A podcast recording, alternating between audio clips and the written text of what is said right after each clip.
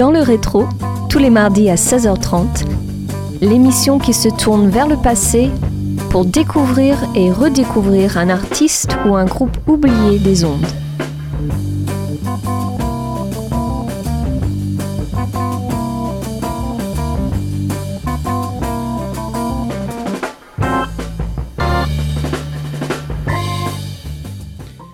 Bonjour à tous et bienvenue sur Radio Campus Angers pour un nouveau numéro de votre émission Dans le rétro. On s'intéresse cette semaine à un musicien, Adrian Borland, et à un de ses albums, Alexandria, sorti en 1989 avec son groupe The Citizens. Mais avant d'aller plus loin, on s'écoute Light the Sky, le morceau d'ouverture de cet opus.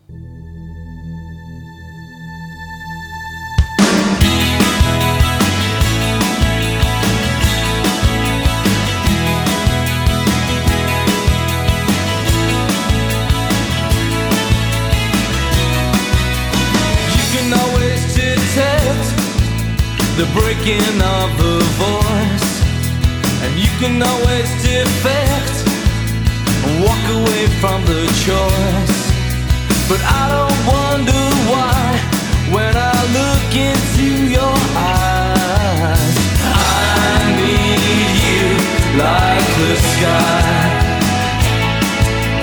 I need you to light the sky when the days go dark, there's still the stars up above. They're breaking through the blackness with their hopes of days to come. And I don't wonder why when I look into your eyes.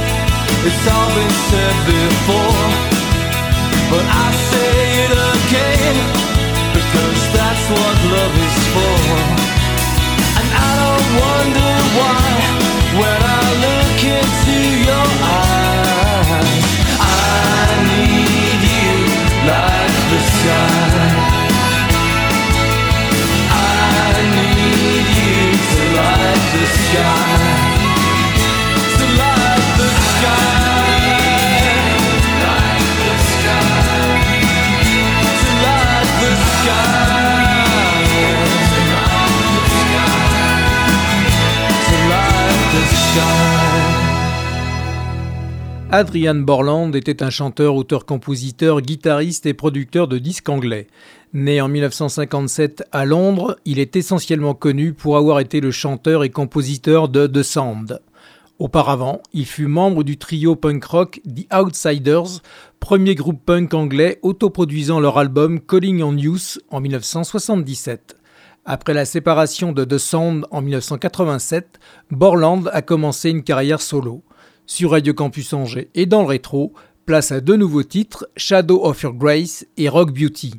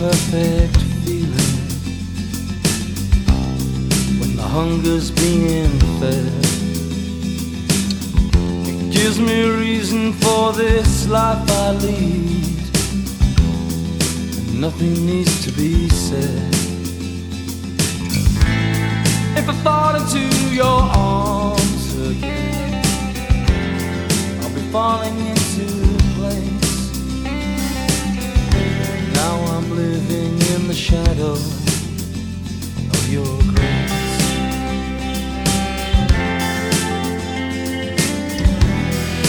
I can't shake your memory.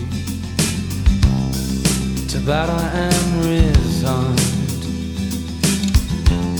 And it doesn't take that much for me to make that memory shine. You lit up my life and was just a look on your face and left me living in the shadow of your grace.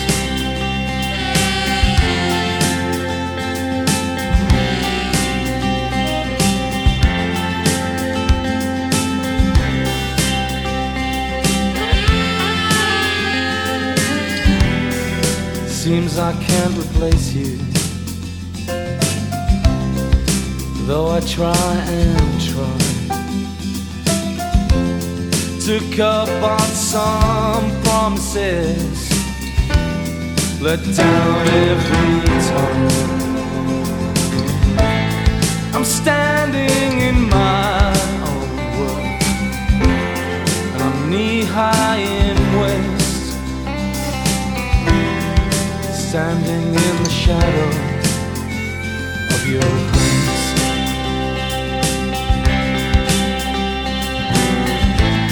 Just tell me you're coming back because I can't give chase.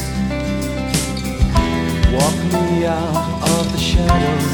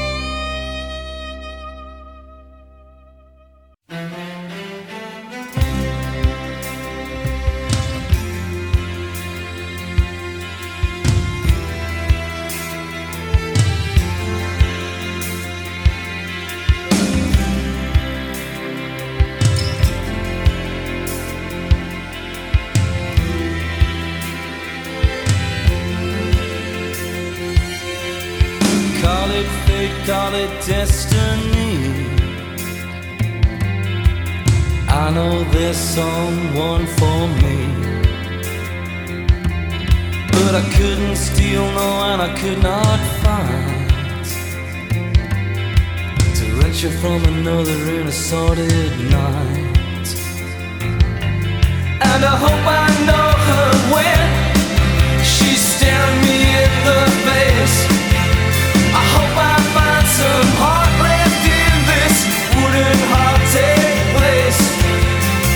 Not be what we say she should be.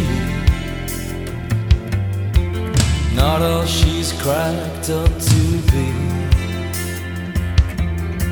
She'll have something definitely, a certain something just for me. And I hope I know her when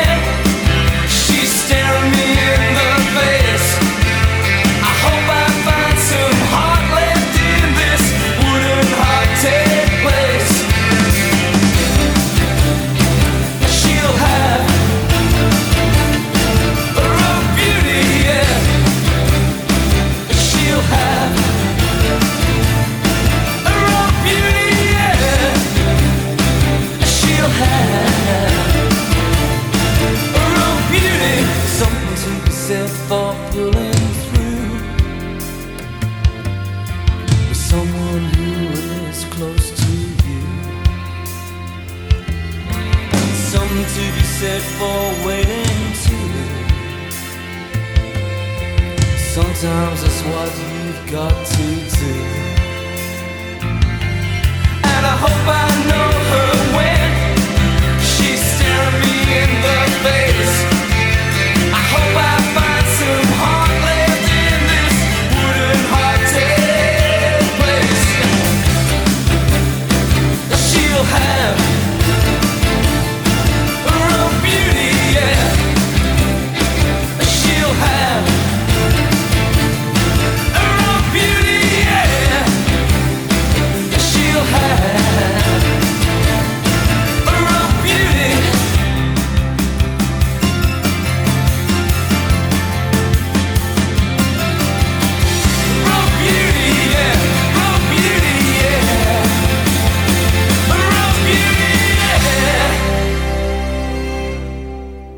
Alors que ses anciens camarades du groupe ont interrompu leur carrière musicale, Borland a déménagé aux Pays-Bas en 1988 pour fonder, après y être d'abord allé en vacances, un autre groupe, Adrian Borland and the Citizens, profitant de la popularité de De Sand sur le continent et du coût relatif des salles.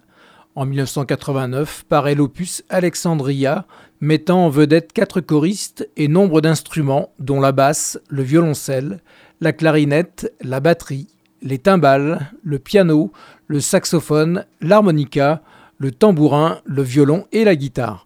Comme toujours, certains morceaux traitent de l'état émotionnel précaire de Borland, comme Deep Deep Blue et No Ethereal. Dans le rétro et sur Radio Campus Angers, ce sont précisément ces chansons que l'on se passe maintenant.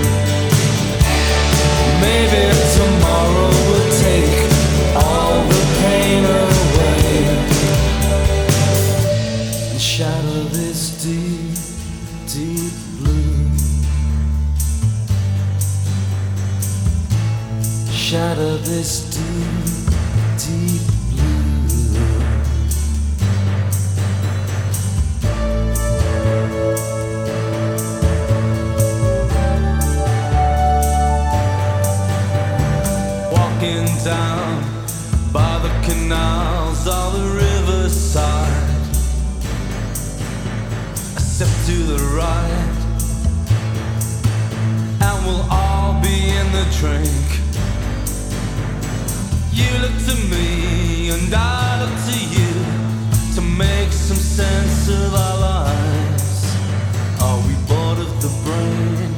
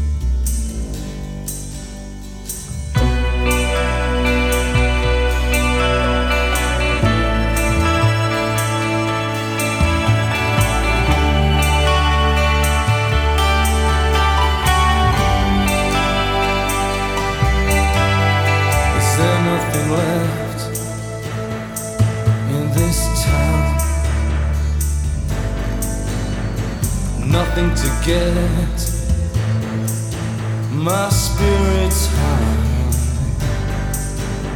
I stare at the lights, I stare at the sky, but it still feels like the underground. So take a seat.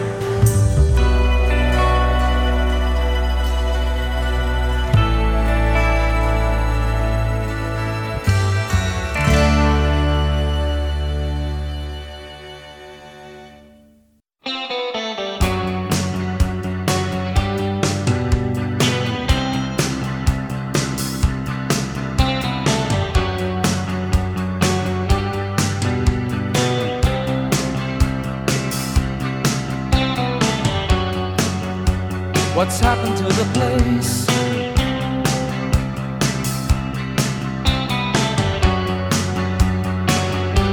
I call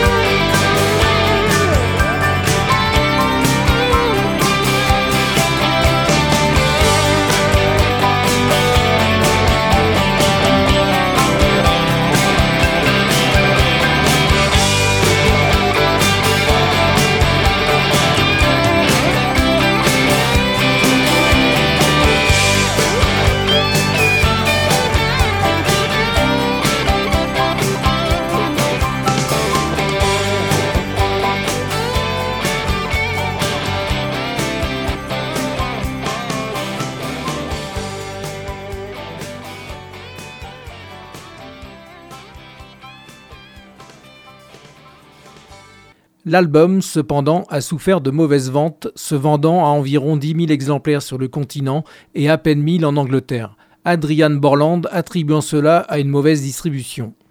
En 1999, Borland avait vécu avec une dépression sévère pendant environ 14 ans, et il avait tenté de se suicider au moins trois fois, la troisième selon sa mère Win Borland, lorsqu'il avait sauté devant une voiture. Il avait également développé un problème d'alcool. Dans une lettre qu'il a écrite à ses parents peu de temps avant sa mort, il a exprimé sa crainte d'être interné à l'hôpital psychiatrique de Springfield.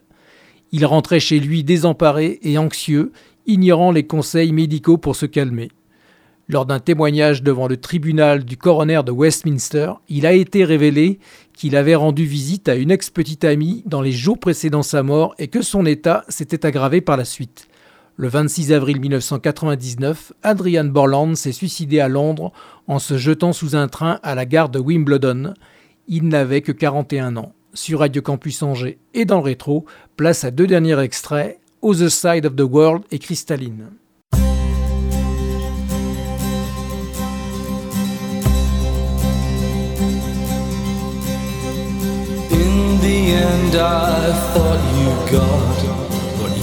Were looking for.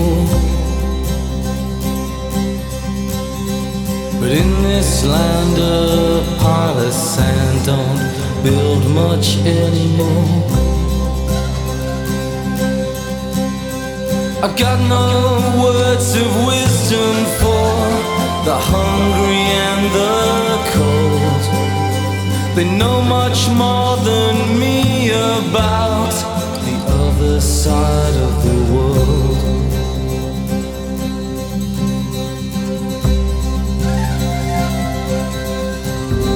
I try to keep my balance, that's some sense that I've got left. So show me what to weigh against this soulless greed and theft. You're at risk of losing value in the things you cannot hold. What's it take to make you wake up to the other side of the world?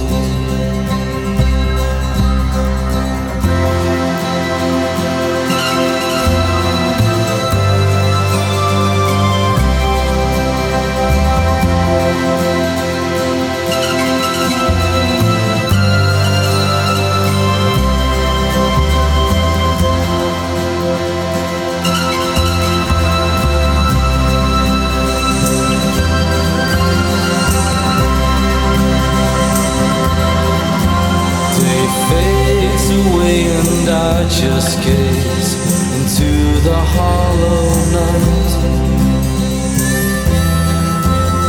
The heart that beats the drum that keeps the time of failing light. And when it's gone completely, and darkness is flags unfurled,